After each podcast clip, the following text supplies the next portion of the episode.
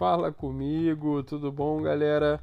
Sejam muito bem-vindos ao Pregai Podcast e a esse primeiro episódio onde nós vamos falar sobre pregação expositiva, um dos assuntos que a gente é mais apaixonado e que a gente mais conversa no nosso dia a dia. Então, pega aí o seu papel, sua caneta, sua Bíblia, se você quiser, e vamos partir para dentro do conteúdo. Antes, eu vou passar dois recados super importantes para vocês uh, e eu não poderia deixar de passar esses recados. O primeiro deles, pessoal, é deixar bem claro que os nossos primeiros episódios aqui do Pregai Podcast vão ser bem raiz, digamos assim. Vou usar essa palavra porque ela é boa. Eles vão ser episódios bem raiz. Por que raiz, Júlio? Porque, pessoal, eu não estou usando um microfone profissional, sei lá, dos mais avançados aí do mercado. Não. Eu estou aqui com meu fone de ouvido, segurando o microfone do próprio fone, igualzinho esse que você tem aí na sua casa, tá bom? E além disso, não estou em um estúdio, sei lá, fechado, né, o som abafadinho. Não, eu estou aqui no quarto mais silencioso da minha casa, procurando fazer esse podcast com a melhor qualidade sonora é, que está ao meu alcance. Então já peço perdão por qualquer barulho de fundo aí que você venha escutar. Eu espero que a musiquinha de fundo me ajude a abafar legal aí qualquer ruído, mas eu tenho certeza que o conteúdo vai ser e é muito bom. Esse é o primeiro aviso. E o segundo aviso é para falar sobre o nosso curso de pregação expositiva. Nada mais oportuno do que esse episódio para falar sobre isso. Se você for lá no nosso Instagram, se você não segue ainda, oficial.pregai, você dá uma procurada no link da nossa bio, nas postagens ou nos stories. O curso de pregação expositiva do Pregai nem sempre está com as inscrições abertas. É importante ressaltar isso. Eu abro as vagas à medida que os alunos que estão inscritos finalizam o curso. Por quê? Porque existe uma interação entre o professor, que no caso sou eu, e os alunos. Então eu preciso fazer algumas coisas com os alunos e eu não dou conta de atender todo mundo se se inscreverem, sei lá, dezenas ou centenas de alunos de uma vez só. Então eu libero as, as vagas gradativamente. Vai lá no nosso Instagram, dá uma olhada, vê se as vagas estão abertas. Se elas não estiverem ainda, já segue o perfil, fica ligado, porque mensalmente eu estou liberando algumas vagas e é uma ótima oportunidade para você estudar com a gente, tá bom? É um curso super completo, material de primeira e eu tenho certeza que você vai gostar bastante. O curso de pregação expositiva lá do Pregai, beleza? Dados os recados, vamos partir para o conteúdo.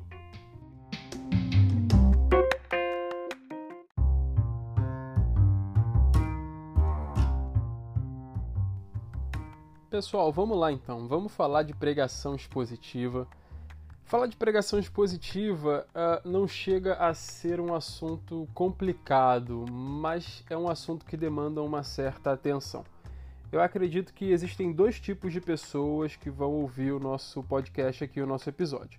O primeiro tipo de pessoas são aquelas que já sabem o que é pregação expositiva, ou já pregam expositivamente, ou já conhecem pelo menos na teoria, e sabem que isso não é uma coisa nova. Estão aqui buscando mais informações ou consolidar o conhecimento que já tem. Então, para você, algumas coisas que eu vou falar vão ser até repetições do que você já sabe, mas não por isso vai ser uma coisa ruim. É bom reforçar os, as nossas convicções, né? aqueles pontos que a gente tem como certo. E o segundo tipo de pessoa é aquele que talvez nem sabia que dava para pregar de um, dois, três jeitos diferentes, que existiam estilos diferentes de pregação. Então, para você que, que assim está sendo apresentado para esse novo universo agora, pregação expositiva, caramba, quais são os outros tipos de pregação? Por que é que a pregação expositiva é o melhor estilo de pregação? O que, que diferencia ela? Dos outros estilos de pregação, quais são os fundamentos da pregação expositiva. É sobre tudo isso que eu vou falar. Fica comigo porque eu tenho certeza que, sabe, você vai sair desse, desse episódio com, com bastante conteúdo, bastante bagagem aí para poder consumir e estudar depois com as suas anotações. Para começar, nosso pontapé inicial, eu separei três autores super renomados que deram definições sobre pregação expositiva. O primeiro é o pastor John MacArthur e eu vou ler essa definição que ele deu, tá bom? Abre aspas para ele. A mensagem encontra sua única fonte nas Escrituras. A mensagem é extraída das Escrituras por meio de uma exegese cuidadosa. A preparação da mensagem interpreta corretamente as Escrituras em seu sentido normal e em seu contexto. A mensagem explica claramente o significado original das Escrituras pretendido por Deus. A mensagem aplica o significado bíblico para hoje. Fecha aspas. A segunda definição vem do John Stott, que também é outro autor com vários livros aí publicados em português e que fala muito sobre pregação expositiva. Hum, Abre aspas para o John Stott, então. A exposição se refere ao conteúdo do sermão ao invés do seu estilo. Expor as escrituras é trazer para fora do texto o que está lá e colocar à vista. O expositor abre o que parece fechado, torna claro o que é obscuro, desfaz o que está atado e desdobra o que está bem embalado. Fecha aspas. Um jogo de palavras muito interessantes aí que o John Stott usa e que nos ajuda a compreender qual é o trabalho do pregador, né? Trazer para fora o que está no texto. E a última definição é do Tim Keller, que dos três aí deva ser o cara mais conhecido, é um pastor lá de Nova York, e que fala muito sobre igreja e cidade, né, a fé vivida na cidade. Uh, e o Tim Keller também deu uma definição sobre pregação expositiva. Abre aspas para ele. A pregação expositiva fundamenta a mensagem no texto, de forma que todos os pontos do sermão são os pontos do texto e se fundamentam nas ideias principais do texto. Ele alinha a interpretação do texto com as verdades doutrinárias do resto da Bíblia, abre parênteses, sendo sensível à teologia sistemática, fecha parênteses. E sempre situa a passagem dentro da narrativa bíblica, mostrando como Cristo é o cumprimento final do tema do texto. Abre parêntese, sendo sensível à teologia bíblica. Fecha parêntese e fecha aspas, tá? Uh, eu poderia ler as definições e ir comentando à medida que eu lesse, como eu fiz no meu ensaio aqui, mas ficou algo muito longo, muito demorado. Então preferi ler essas três definições e existem duas coisas que eu considero como fundamentais para a gente entender ou começar a entender o que é a pregação expositiva e como ela se diferencia dos outros estilos de pregação. Uh, lá na primeira definição do John MacArthur, ele falou uma palavra que é fundamental. A gente tem que, sabe, na sua cabeça aí, dar uma sublinhada nessa palavra, ou se você está anotando alguma coisa, coloque ela em caixa alta. Contexto. A pregação expositiva é uma pregação que respeita o contexto do texto que está sendo exposto. Cara, isso é muito importante. Isso é muito importante, porque uh, quando eu for ler, por exemplo, o, livro de Gálatas, a, a carta de Paulo aos Gálatas, eu vou ler essa carta, eu vou estudar essa carta, eu vou tentar entender aquilo que Paulo disse, aquilo que Paulo proibiu, aquilo que ele condenou, aquilo que ele elogiou, não, porque Gálatas não tem elogio nenhum, aquilo que ele censurou. Mas eu vou tentar entender cada palavra que Paulo disse à luz do contexto de Gálatas.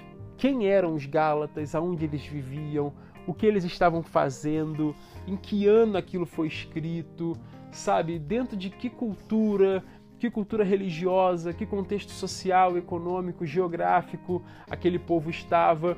Então eu não vou até o texto, sabe, com a cabeça do Júlio aqui do Rio de Janeiro, Brasil, sabe, século 21. Não eu, eu, eu abro mão do contexto em que eu vivo hoje, né? E, e me transporto ao passado e entro dentro do contexto original daquele texto. A pregação expositiva ela respeita muito o contexto, ela preza muito pelo contexto. E antes, eu não, estou dizendo aqui que a pregação expositiva, ah, então ela não tem aplicação para os dias de hoje. Claro que não, não é isso que eu estou dizendo. Mas antes da gente partir para a aplicação, nós precisamos entender o contexto original né, da, da mensagem, do texto que foi escrito. Então, eu preciso entender qual era o erro que os Gálatas estavam cometendo nos dias deles e que Paulo foi lá e bateu, para depois eu entender como que essa carta pode ser aplicada nos meus dias hoje para tratar dos erros que eu cometo, entende? Então, é um movimento de volta ao passado e entender o passado para aplicar corretamente essa palavra no meu presente. Ora, se eu entendo errado, eu corro o risco de aplicar também da maneira errada. Pastor Hernandes Dias Lopes chama isso do, do erro da aplicação, do, do perigo da aplicação. Uh, você precisa aplicar a palavra para o teu dia, para os teus dias, né? para o teu tempo. Isso é fato, isso é óbvio. Só que se você entende ela errado, você acaba também aplicando da maneira errada. Então, por isso que estudar o texto dentro do seu contexto é algo tão importante para a pregação expositiva e provavelmente a gente continue falando um pouco mais acerca disso ao longo desse episódio. O segundo ponto fundamental, então, o primeiro é esse: é você respeitar o contexto original do texto. O segundo ponto, super importante para a pregação expositiva, está na definição do Tim Keller, que foi a última que eu li, onde ele fala que nós sempre situamos as passagens bíblicas uh, dentro do contexto geral que mostra como Cristo se torna o cumprimento final de cada texto. Então, além de observar o texto dentro do seu contexto, nós sempre vamos encontrar, nós sempre vamos nos esforçar para encontrar uma relação entre aquele determinado texto e a pessoa e a obra de Cristo. E isso se aplica, pessoal, para todos os textos desde Gênesis até Apocalipse, se nós estudarmos, e aqui eu estou pegando uma, um pressuposto da teologia bíblica, que é um, um, campo de estudo da teologia fascinante, maravilhoso, uh, e que eu sou apaixonado também, uh, nós aprendemos que desde Gênesis até Apocalipse, se nós estudarmos diligentemente, nós vamos encontrar sim uma conexão entre todo e qualquer texto bíblico e a pessoa e a obra de Cristo. Por quê? Porque a pessoa e a obra de Cristo são o tema central da revelação escrita de Deus. Deus, ah, quando inspira os autores bíblicos a escreverem os 66 livros e cartas que nós temos hoje no cânon, ah, ele ele guia todos esses autores e todas as histórias, todas as tramas, todos os enredos, todos os milagres, todas as guerras, todas as conquistas, todos os reinos estabelecidos, todos, todas as movimentações de povos, de tronos, sabe? Tudo vai de alguma maneira culminar uh, na revelação da pessoa e da obra de Jesus Cristo. E nós aprendemos isso com a teologia bíblica nós, agora nós aqui do Pregar, ensinamos isso também lá no curso de pregação expositiva e o Tim Keller, sabe, mostrando isso na sua definição, é para nós algo precioso. Nós precisamos aprender a caminhar até Jesus ou a partir de Jesus em todos os textos da Bíblia. É uma coisa triste quando você. Talvez você não percebesse isso até os dias de hoje e comece a perceber a partir de agora que eu estou te falando o que eu vou te falar. É triste quando você senta para ouvir alguém pregar e essa pessoa consegue, e aqui eu estou sendo irônico, tá? Ela consegue, ela tem a capacidade de pegar um texto da Bíblia, pregar 40, 50, 60 minutos, falar sobre os mais diversos assuntos e não conseguir tocar no assunto cristológico, não conseguir fazer uma conexão entre aquela pregação, aquele sermão e Cristo. É triste quando isto acontece. Eu, obviamente, nem prestava atenção nessas coisas antes de me aprofundar em teologia bíblica e pregação expositiva. Mas depois uh, que a gente tem acesso a esse conhecimento, a esse conteúdo, a gente fica um pouco mais criterioso e isso é bom. É, tem o seu lado que pode ser ruim, né? Se você começar a se tornar meio extremista e deixar até às vezes de, de adorar ou de cultuar por causa de algumas questões, mas tem o seu lado bom porque você fica criterioso num bom sentido uh, de conseguir avaliar melhor as pregações e aquilo que te é apresentado. Então a teologia, a pregação expositiva, ela preza muito por isso, por este caminho até Cristo, né? E aí é legal porque Cristo é esse entreposto, Cristo é, é, é, esse, é esse meio de campo onde eu pego um texto antigo, caminho do texto até a pessoa e obra de Cristo e depois eu venho para aplicação nos meus dias hoje. Né? Eu, eu caminho do texto antigo, chego até Cristo e venho para aplicação nos meus dias. Isso serve até para textos do Novo Testamento. Eu pego textos, sei lá, dos evangelhos, eu pego o texto das cartas de Paulo, eu vejo como esses textos apontam para Cristo ou refletem a pessoa e a obra de Cristo, e então eu consigo aplicar isso da maneira correta para os meus dias. Então, é, é, digamos assim, eu vou colocar em termos bem gerais como se fossem três pilares, né? É o contexto original, é a pessoa e a obra de Cristo e a aplicação para os meus dias. É, esse seria o caminho saudável de você conduzir uma pregação ou um estudo à luz dos, pressupostos da pregação expositiva, tá bom? Uh, espero que com essa introdução, com essas definições, a gente consiga começar a montar uma imagem de pregação expositiva na sua cabeça. E agora eu quero falar sobre algumas convicções que são super necessárias para que você ou qualquer outra pessoa pregue expositivamente. Não é qualquer um que consegue pregar expositivamente. Eu só consigo pregar expositivamente se eu acreditar, se eu, se eu tiver algumas convicções que são as convicções que eu vou falar agora, mas antes eu vou tomar um golinho d'água.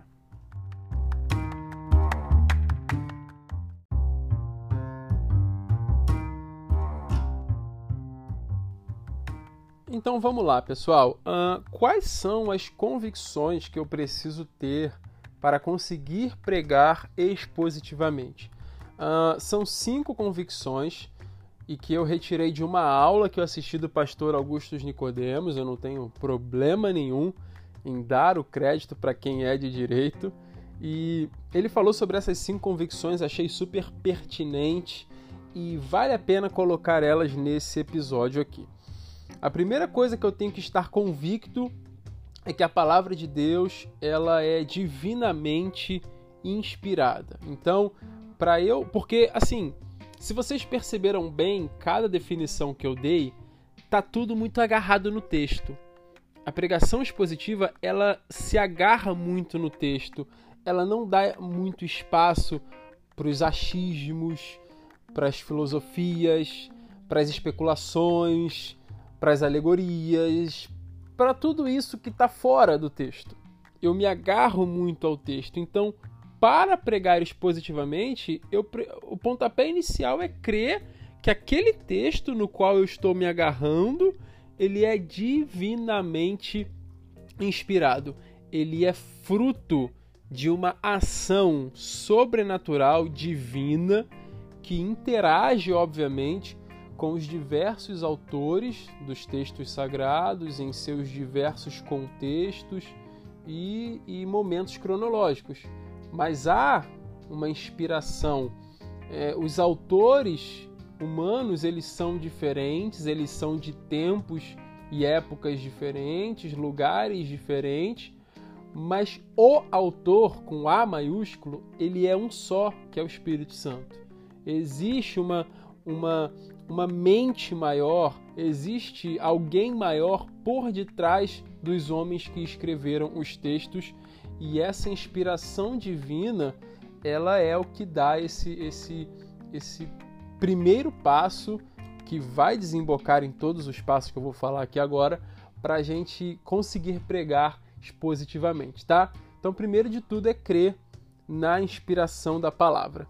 O segundo, o segundo pressuposto, como não poderia ser diferente, é crer na autoridade suprema da palavra.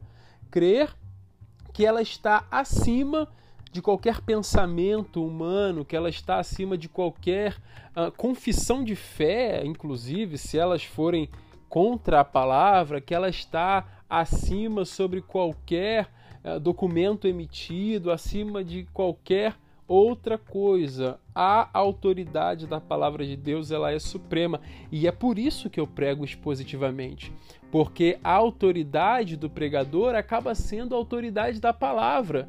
O pregador não tem autoridade em si mesmo, ele só passa a ter autoridade quando ele transmite fielmente, integralmente a palavra, sem acrescentar e nem diminuir. Então nós precisamos crer que a palavra de Deus ela é a autoridade suprema. Ela é quem dá o último voto, ela é quem desfaz as contendas, ela é quem esclarece aquilo que estava obscuro, porque ela é a autoridade suprema, tá bom? O terceiro, o terceiro ponto é crer na inerrância e na infalibilidade da palavra. Óbvio, eu nunca pregaria expositivamente se eu cresce que a Bíblia contém erros, que a Bíblia contém falhas. Eu nunca faria isso. Eu tentaria substituir a, a, Bíblia por aquilo que eu acho, aquilo que eu penso, aquilo que eu estudo. Porque se eu tenho convicção de que existem erros naquele texto, eu não posso me agarrar to totalmente a eles. Uh, agora, por outro lado, se eu creio que a Bíblia é infalível, e que a Bíblia é inerrante, por que é que eu pregaria outra coisa a não ser a Bíblia? Se eu creio que a Bíblia ela é perfeita, ela é divinamente perfeita, não contém falhas, não contém engano, não contém mentira, por que é que eu ousaria pregar alguma outra coisa que não fosse a Bíblia? Por que é que eu ousaria usar qualquer outro tipo de conhecimento como o conteúdo da minha pregação a não ser o próprio conteúdo bíblico. Não faz sentido nenhum. Então, se eu creio que a Bíblia é infalível, se eu creio que a Bíblia é inerrante, obviamente eu consigo pregar expositivamente, porque eu confio que eu não vou estar transmitindo engano ou mentira para quem me ouve, tá? O quarto ponto, penúltimo, seria a coesão interna da Bíblia, ou seja, a Bíblia ela não se contradiz, até porque existe um movimento muito interessante dentro das pregações expositivas, que é esse movimento de ir até Cristo. E obviamente nós vamos até Cristo através dos textos da Bíblia, através dos relatos bíblicos. Então, sabe, eu, eu consigo ver coesão entre as profecias messiânicas de Isaías e os relatos do evangelho da crucificação de Cristo. Eu consigo ver coesão entre muitas coisas escritas no Antigo Testamento que têm o seu cumprimento no Novo Testamento. É, existe uma coesão interna na Bíblia. Eu, é, se eu cresce que a Bíblia se contradiz, eu nunca conseguiria é, fazer essas movimentações internas, sabe? Essas movimentações intratextuais usando material do Antigo e do Novo Testamento, relacionando uh, textos do livro A com textos do livro B, com textos do livro C. Você me entende? Se eu tivesse essa dúvida, se eu não tivesse essa certeza, eu nunca iria conseguir fazer isso. E isso é algo que se faz muito na pregação expositiva.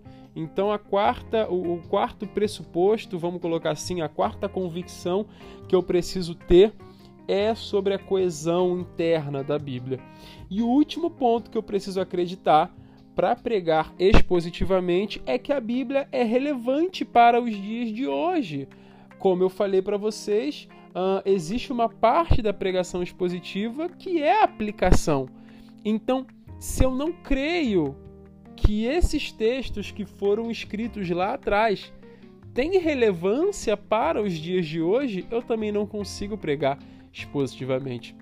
Eu preciso crer que a repreensão de Paulo aos Gálatas, por exemplo, tem relevância para sei lá, para a igreja do Rio de Janeiro aqui do século 21, onde eu moro, onde eu vivo.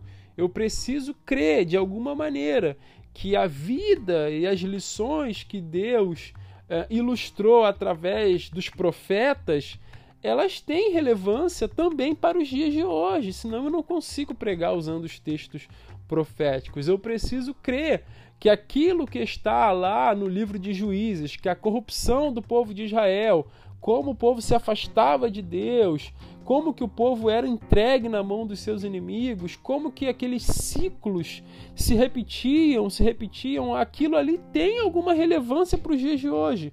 Senão eu não consigo pregar expositivamente no livro de Juízes. Então, uh, acreditar, ter convicção de que a Bíblia continua sendo relevante e tomando aqui as palavras de Billy Graham, se não me falha a memória, que disse que a Bíblia é mais atual do que o jornal de amanhã, se eu não tiver convicção desta relevância bíblica uh, para a atualidade, eu também não consigo pregar expositivamente, tá bom? Então, para quem está anotando, uh, os cinco pontos que eu disse foram inspiração da palavra, autoridade suprema da palavra, inerrância e infalibilidade da palavra, coesão interna e relevância essas são as cinco convicções que você precisa ter para pregar expositivamente. Então, se em algum desses pontos você tem dúvida, hum, pode ser que você tenha dificuldade para pregar expositivamente. Eu espero de coração que você concorde com esses cinco pontos, que você veja verdade dentro desses cinco pontos. Pessoal, mediante tudo isso que foi apresentado, a gente está chegando aí talvez na metade do nosso episódio a gente chega a uma conclusão. Qual é a conclusão? Pregar expositivamente dá trabalho. Pregar expositivamente não precisa ser uma tarefa complicada, tá? A gente consegue deixar simples, mas deixar simples não é sinônimo de deixar fácil. Só porque não é complicado não quer dizer que não seja difícil.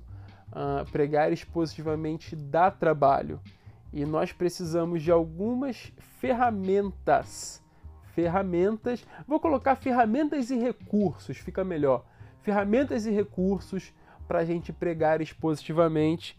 E é exatamente sobre essas ferramentas e recursos que eu quero falar agora. Então vamos colocar assim que já foram dois quartos do nosso episódio. Eu vou entrar agora no terceiro quarto, falando das ferramentas e recursos e vou terminar falando da, da aplicação, que é uma parte fundamental da pregação expositiva, tá bom? Então vou dar mais um golinho na minha água e vou partir para ferramentas e recursos necessários para a pregação expositiva.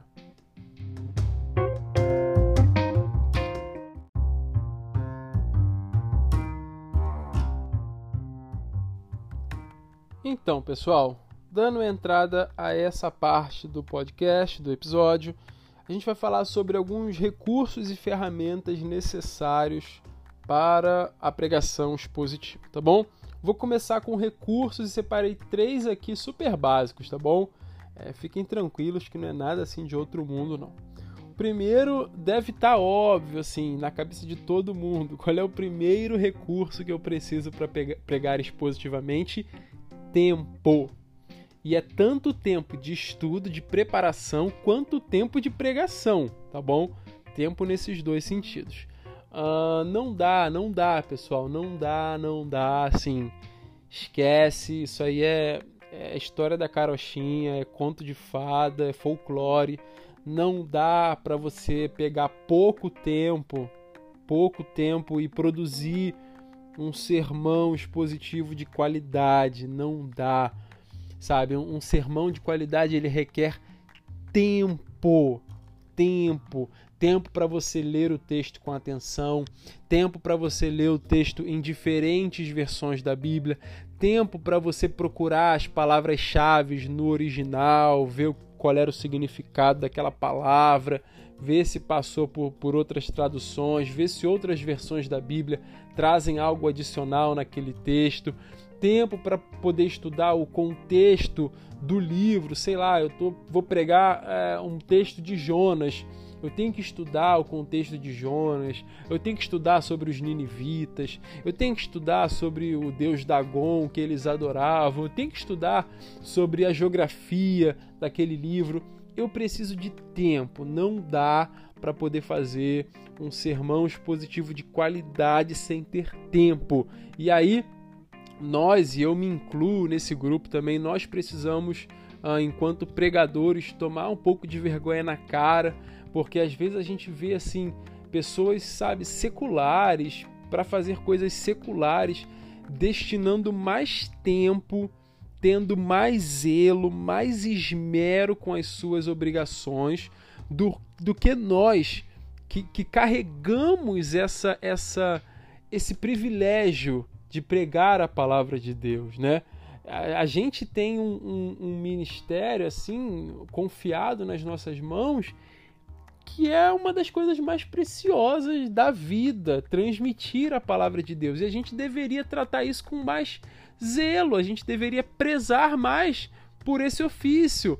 Mas tem gente que acha que, sabe, em 10 minutinhos eu lendo um texto, separando três pontos do sermão, eu consigo oferecer alimento de qualidade para o rebanho. Nunca, nunca. As suas ovelhas estão comendo uma sopinha rala enquanto em outros lugares as ovelhas estão recebendo, sabe, alimento sólido, de qualidade, com substância, digamos assim, né?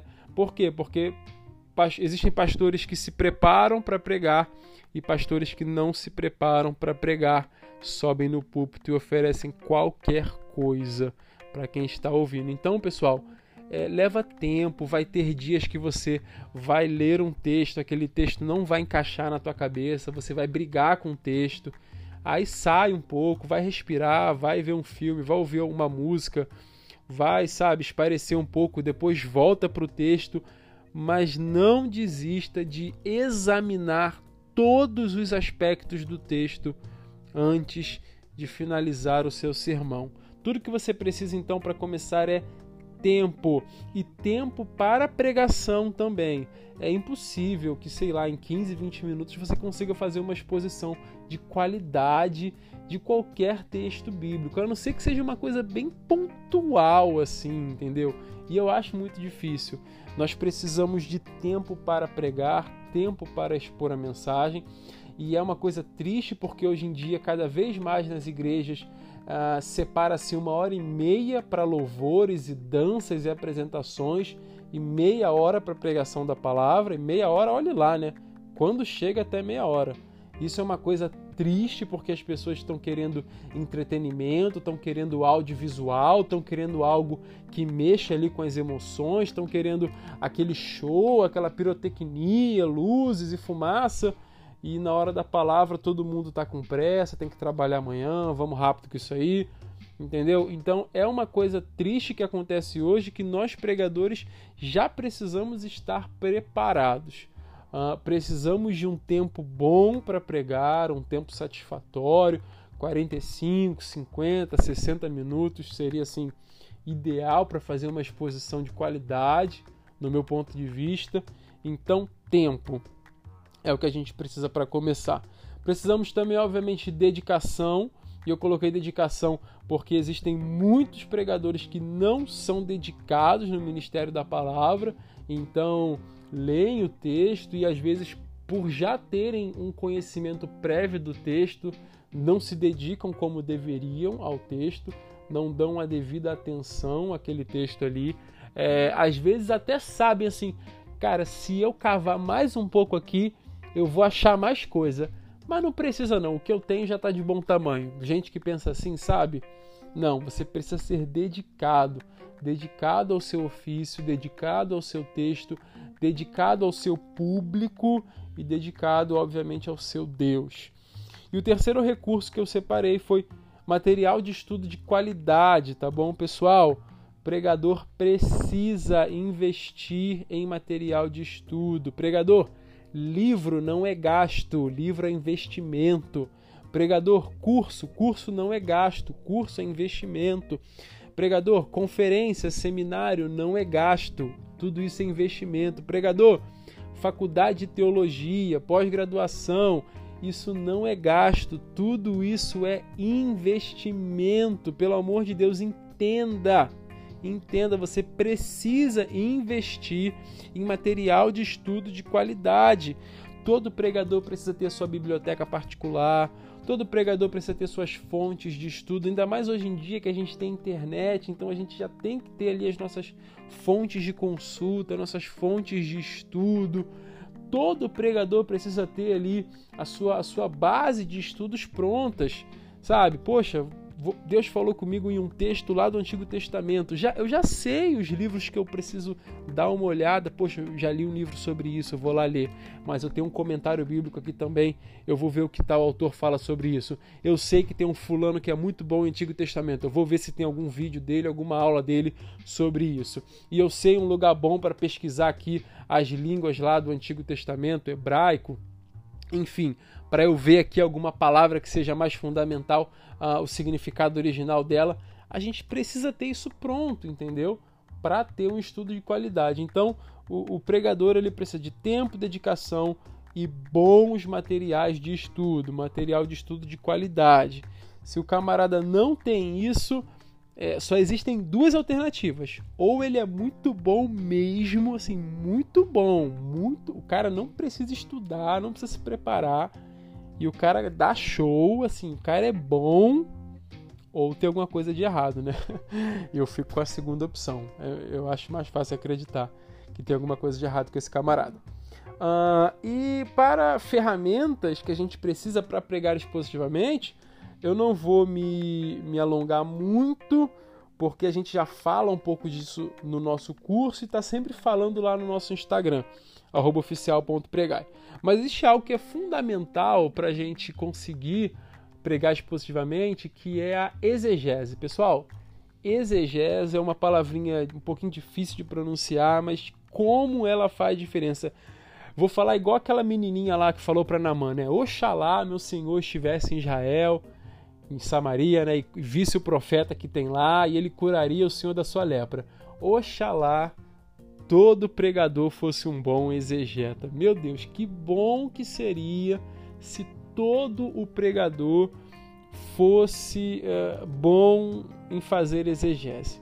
Pessoal, o que é uma exegese? O que é fazer exegese? Nada mais, nada menos do que aquilo que John Stott falou lá em cima, na, na primeira uh, uh, na primeira parte da, dessa aula, não, isso não é uma aula, é um episódio.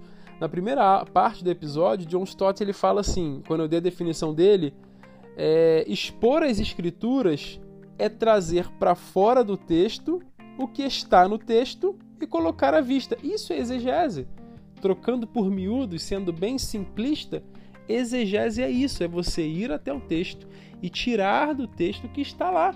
Uh, o problema é que muitos ao invés de serem exegetas, eles se tornam exegetas, ou seja, ao invés de é, é só a gente ver que ex de exegese, essa, essa partícula ex tem a sentido de tirar, né? Daí que vem a palavra êxodo. Êxodo é, é a tirada do povo de Israel do Egito, quando eles são retirados daquela terra.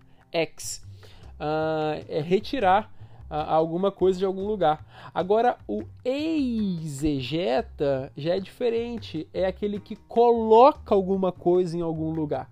E muitos pregadores são, na verdade, exegetas. Eles vão até o texto e colocam no texto algo que nunca esteve lá.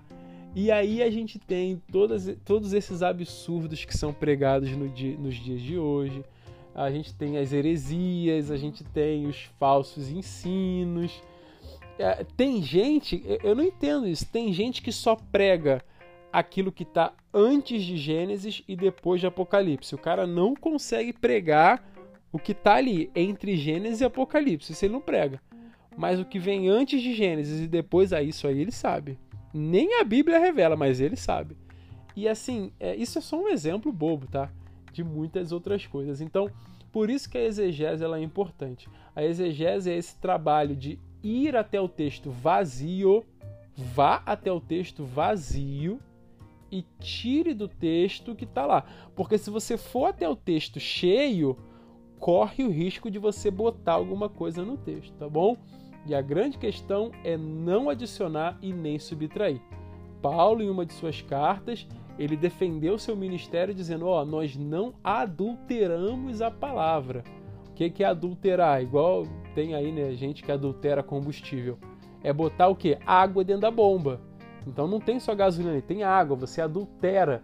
Então, não é que não é que deixou de existir gasolina na bomba, é que agora tem gasolina e água.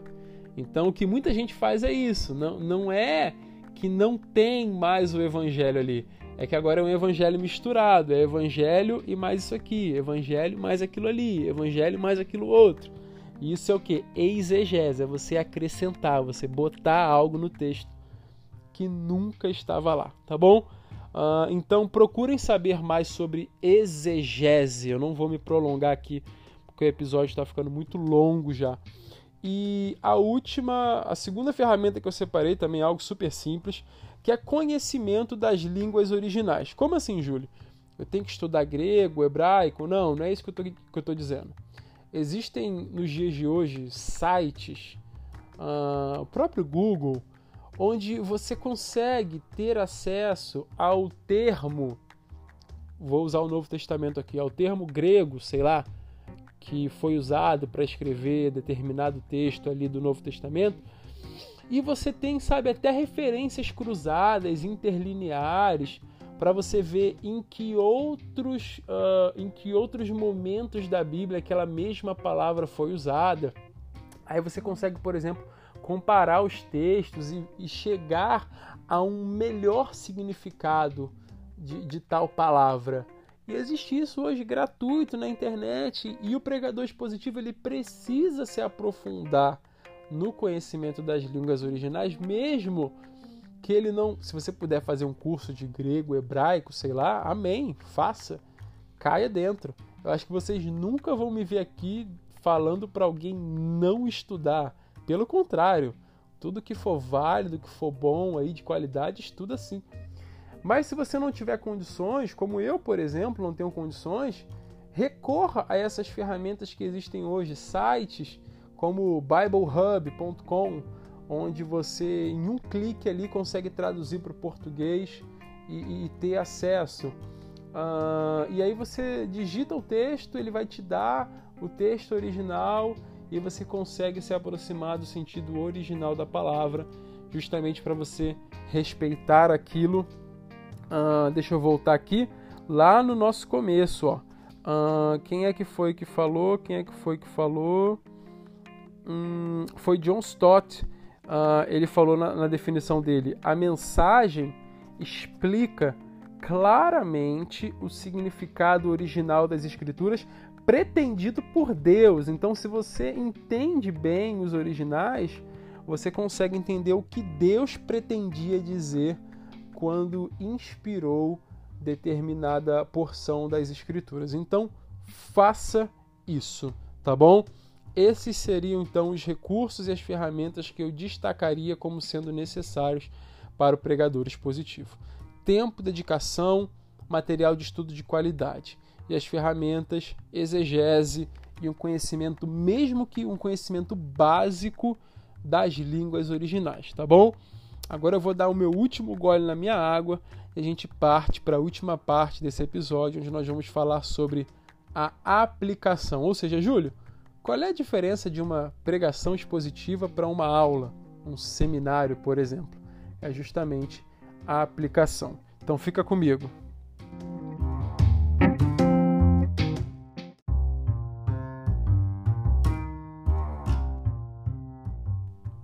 Bom, partindo então para o último pedaço desse episódio, uh, a gente vai falar um pouco sobre aplicação, porque, bom, lembrando daqueles dois tipos de pessoas, né, que a gente falou no início do nosso episódio, para aqueles que já conhecem um pouco sobre pregação expositiva, hum, ou então já ouviram algum pregador expositivo pregar Uh, pode ser que essas pessoas tenham tido a impressão de estar em uma aula, ou em uma palestra, ou em um seminário, algo meio chato, meio, sei lá, sem sal.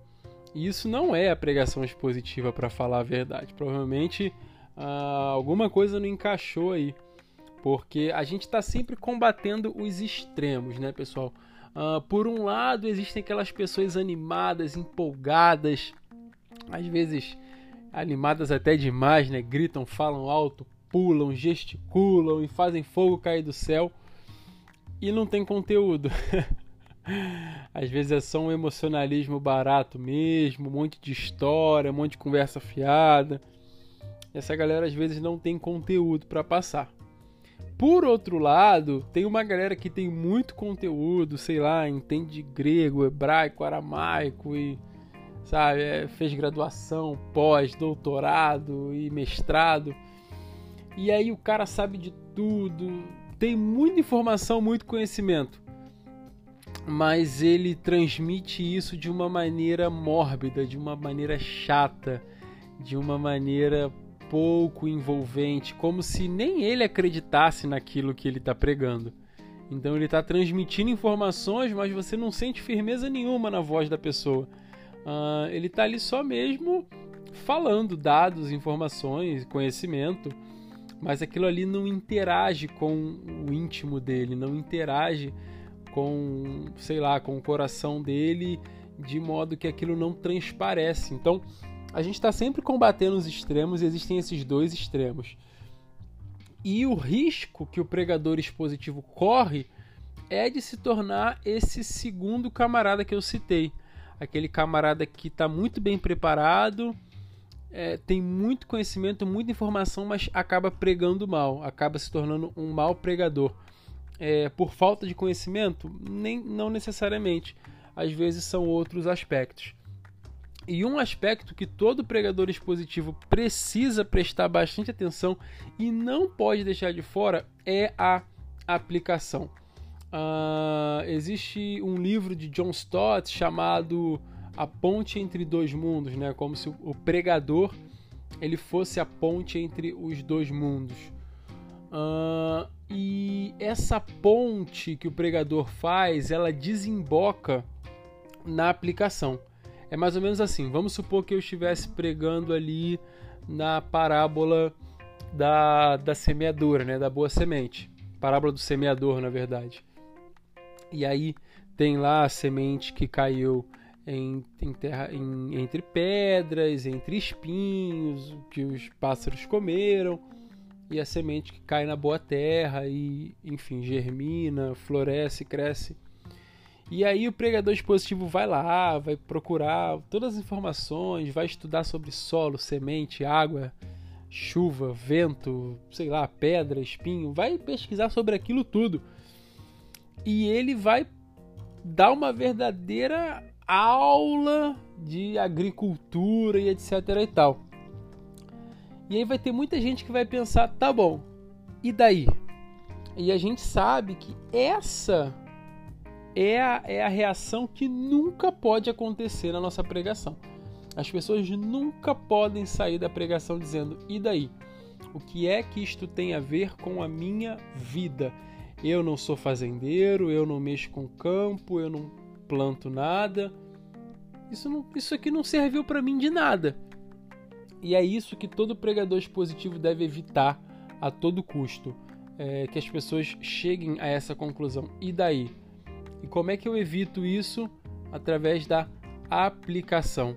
Depois de fazer um estudo correto do contexto, de todos os elementos da passagem que eu estou estudando, depois de fazer aquele caminho cristológico, né, de andar até Cristo e de encontrar, encontrar Cristo na minha pregação, uh, eu preciso agora então é, dizer como que isso vai se refletir na vida de quem me ouve hoje em meios práticos, ou seja, como isso vai se refletir na vida das pessoas praticamente, em atitudes, em ações. E é aí que entra a aplicação. A aplicação ela não precisa estar presente apenas no final do sermão. Não, a gente pode salpicar aplicações ao longo de todo o sermão, mas de fato o sermão ele precisa culminar em aplicações que sejam bem práticas. Então, as pessoas precisam né, sair ali do auditório já sabendo, né? Eu vou fazer isso, eu tenho que fazer aquilo, corto aqui, é, fecho a amizade ali, começo aquilo outro, sabe? Aquele plano vai para frente agora. As pessoas precisam sair dali com ações a serem tomadas, porque se elas não saírem com esse senso de urgência, que elas precisam tomar algumas ações, pode ser que a pregação do domingo à noite seja totalmente esquecida na segunda de manhã, né? Porque não houve aquele impacto. Então a aplicação ela é muito importante para a pregação expositiva e é ela que diferencia muitas das vezes uma pregação expositiva, uma boa pregação expositiva, digamos assim, de uma aula, de um seminário, de uma palestra, de algo morto, sem vida e sem interação, digamos assim. Uh, é por conta de tudo isso que eu falei e de mais coisas que eu não falei, que de fato não dá para esgotar o assunto, mas é por conta de, disso daqui e de muito mais que eu acredito, eu, Júlio, que a pregação expositiva ela é o melhor estilo de pregação. É aquele que mais me previne de errar e mais me aproxima das verdades bíblicas. É aquele que menos dá espaço para o que eu acho, para o que eu penso e para outros, outros tipos de conhecimentos seculares uh, e mais é, valoriza o conteúdo da Bíblia e o seu contexto, sua intenção original e suas aplicações corretas. É aquele que tira o homem do centro, né? A pregação expositiva é o estilo de pregação que tira o homem e suas necessidades do centro e coloca sempre Cristo no centro, porque nós sempre caminhamos até Cristo ao longo dos nossos sermões expositivos. Então, é, eu gostaria sim que de fato todos fossem pregadores expositivos. Uh, sei que isso não vai acontecer. Nós temos pregadores temáticos e pregar tematicamente não é errado, contanto que você saiba pregar corretamente. Nós temos pregadores textuais e pregar textualmente não é incorreto, não é errado, a partir do momento que você saiba pregar corretamente. Uh, os estilos de pregação em si não são errados, são basicamente estilos. Uh, a grande questão é o pregador por trás do estilo. É possível pregar expositivamente e pregar mal, se você não se preparar, se você não estudar, se você não se atentar para o que é realmente importante. E é possível pregar tematicamente, assim, maravilhosamente bem, como alguns pastores que eu ouço, que são temáticos, costumam pregar e, assim, são pregações que me edificam e me ensinam muito. O estilo da pregação em si não faz tanta diferença quanto o preparo do pregador que está por trás da pregação. Se a gente partir do pressuposto que o pregador se preparou, que o pregador é disciplinado, diligente, responsável, e ele tem que escolher um estilo, eu diria que escolha então o estilo uh, expositivo uh, para ser o seu estilo de pregação. Estamos uh, caminhando para o fim, estamos chegando no fim. Foi bacana bater esse, esse papo com vocês aqui. É o nosso primeiro episódio de podcast, então ainda é uma, uma experiência nova para mim. Eu ainda estou pegando a mão aqui da respiração, não ficar muito ofegante, etc e tal. Mas de, de qualquer forma, o conteúdo foi passado e é isso que importa. Uh, se você está assistindo esse podcast não conhece o Pregai, segue a gente lá, oficial.pregai no Instagram.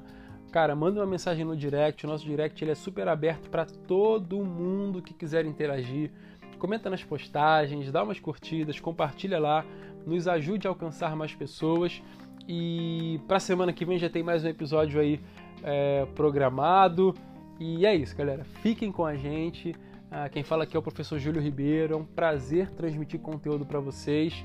Ah, e me digam o que vocês acharam desse episódio, o que poderia ser melhorado, que, o que dava para entrar aí nessas informações que eu transmiti, porque se não for para interagir, se não for para a gente trocar conhecimento, informações, experiências, então isso aqui virou um conhecimento morto e que não vai durar muito tempo. A grande questão está na nossa interação e na nossa troca, beleza?